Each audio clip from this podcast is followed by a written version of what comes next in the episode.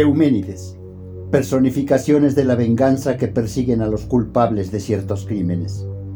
De todos los actos inhumanos que he presenciado, tres retumban mi memoria esta noche.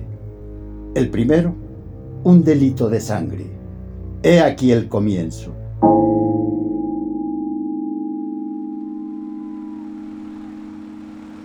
Échame de la casa si quieres. Viviré en un sórdido inquilinato del Bronx donde cuatro apartamentos compartan el lavabo. Mis camisas quedarán sin planchar, mi corbata estará siempre torcida. ¿Ves lo que me has hecho? Basta, Howard. No me prestaré a esos juegos. Al final siempre acabas ganando. Vivir en un cuarto piso sin ascensor era parte de su venganza. Howard conocía a las personas, sabía que querían, y Alice lo quería a él. Pensaba en lo mucho que ella lo quería, pero aún recordaba lo que Alice había dicho el día que lo echó. Si te acercas a Rhiannon, te mataré. No recordaba por qué lo había dicho. Tampoco intentaba recordar, pues le incomodaba pensar en ello y Howard quería estar cómodo. Estoy bien, estoy bien, estoy bien. A la mierda. Si dejas que te hagan sentir mal, te manipulan y pueden dirigir tu vida. Howard manipulaba a los demás, pero nadie nunca lo manipulaba a él. En su trabajo era indispensable ir a la fiesta de Stu para progresar en Humboldt and Brainhart diseñadores. Y no faltaba que Dolores, la esposa de Stu, intentara seducir a Howard pero él estaba alerta a los chismes de la oficina. Sabía que muchos terminaban despedidos luego de ser sorprendidos por el escándalo.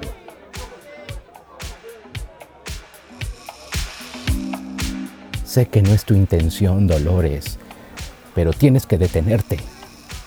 Cuida de los pequeños detalles. ¿Qué detalles? ¿Sabes cuánto me gustas? No, jamás. Nunca se me había ocurrido. Pues entonces bien. Entonces yo me equivoqué. Lo siento. Creía que lo hacías en serio. ¿Que hacía qué? Despreciame, no importa. Parezco un adolescente. Pequeñas cosas. ¡Demonios, Dolores! Estaba enamorado como un chiquillo tonto. Howard. Ni siquiera sabía que te estaba haciendo sufrir. Dios, qué insensible. Oh, Howard, ¿tanto significo para ti? ya, ya. Tranquilo. Ven, dame un abrazo.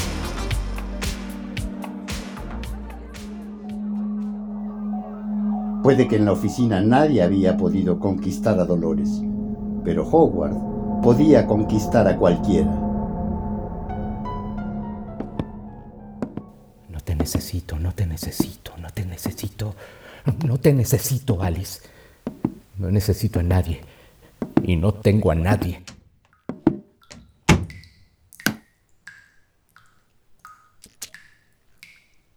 Hola. ¿Quién Howard no estaba seguro de lo que escuchaba en el baño. Si era una tubería averiada, alguna plaga de los ductos o el sueño jugando con su juicio. Solo sabía que aquel misterioso sonido yacía en el inodoro.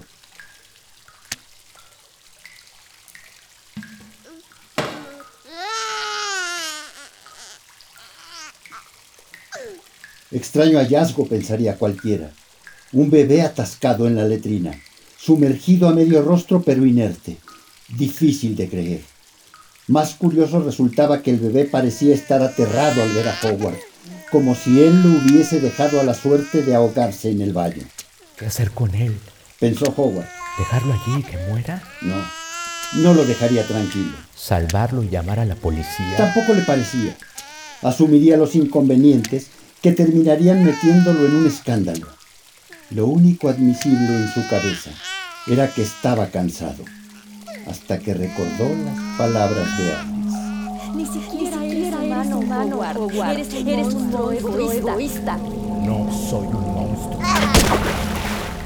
No cabía duda que el niño era un varón, pero no era humano. Sus brazos y pies eran aletas de hueso y piel, mientras sus piernas formaban una sola extremidad con punta retorcida. ¿Pero qué? Ante el momento de compasión, Howard se percató que el niño portaba algo maligno. Su pecho y vientre, donde reposaban las extremidades del bebé, empezaron a arder y al momento de alzarlas arrancaban pedazos de su piel. Era por las ventosas de las aletas de la criatura.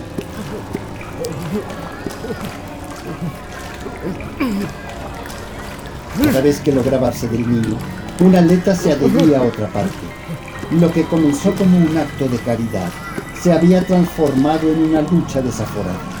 Un rostro humano, pero no un ser humano. Finalmente, Howard logró arrancárselo golpeándolo contra el borde de la taza. Cayó al suelo y Howard retrocedió deprisa inflamado por el dolor de una veintena de heridas. Tenía que ser una pesadilla, Howard no podía creer que esto tuviera alguna realidad. La criatura comenzó a reptar hasta llegar a la pared. Subió hasta alcanzar la bombilla del techo. Al llegar ahí, Howard alzó los brazos y arrancó al bebé del techo.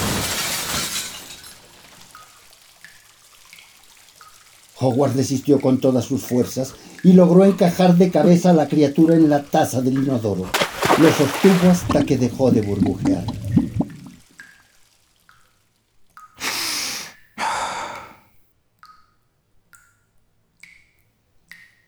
El silencio colmó el baño. Pero Howard no había terminado. Al menos eso pensó. Necesitaba asegurarse que la cosa estaba muerta y eliminar evidencia de lo sucedido. Salió a su apartamento por un cuchillo, se cambió de ropa por una bata y se llevó una toalla. Cuando regresó al lavabo, el niño no estaba en la taza. Miró alrededor. No había nada. Regresó al pasillo. Nadie. Se quedó un instante en la puerta preguntándose qué había ocurrido.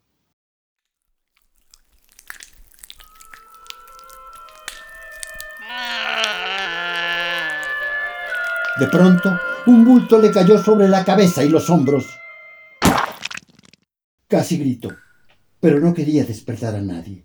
El niño no se había ahogado sino que se las había ingeniado para salir del inodoro y había aguardado su regreso encima de la puerta. Howard dejó el cuchillo para usar ambas manos. Tomó al niño, lo arrojó al suelo y lo tomó por detrás.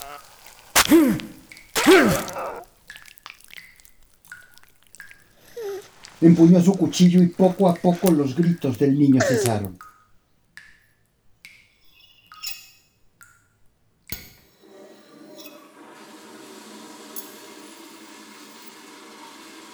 La sangre y la pus del niño corrían por el agua.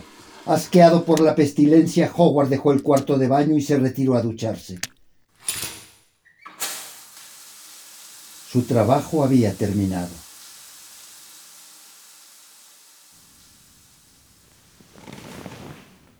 Estaba demasiado nervioso. No podía quitarse de la cabeza que había cometido un asesinato. Trató de pensar en otras cosas, proyectos laborales, sus hijos, Alice, pero todo se transformaba en el semblante feroz del monstruo escurridizo que acababa de matar. Cada intento de conciliar el sueño resultaba inútil. ¿Será este infante algún augurio? ¿Seguiré siendo humano después de esto? Pensaba Howard. De pronto, el rostro del niño comenzó a acercarse hacia él, abrió la boca y emitió una voz que no esperaba escuchar. Lo siento, joven. ¿Papá? La sangre fue vertida. El culpable bautizado. Pero la venganza no ha culminado. Tres actos inhumanos retumban mi memoria. Y esta noche he contado el primero. Sigan atentos de las Euménides que los esperan en el siguiente encuentro.